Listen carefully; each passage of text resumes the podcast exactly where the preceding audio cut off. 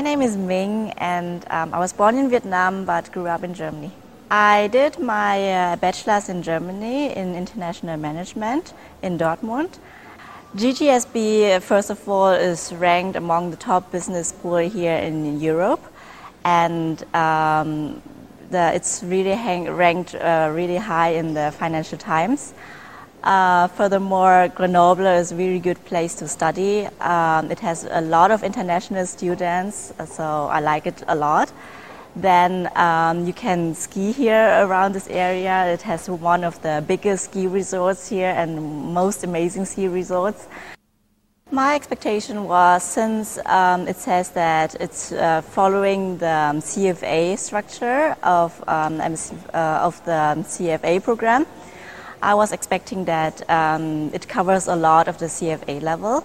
So um, yes, my expectation was definitely met. It has a very good structure and um, it has a lot of international students. This was my expectation. It was met as well.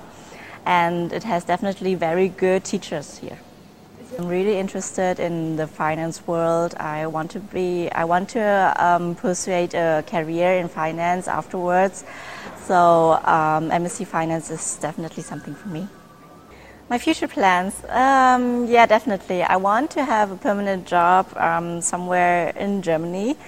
Um, definitely something uh, in finance, and um, yeah, I have a couple of interviews. I'm in the final rounds of a couple of companies, so I just hope that I will get get it in Germany.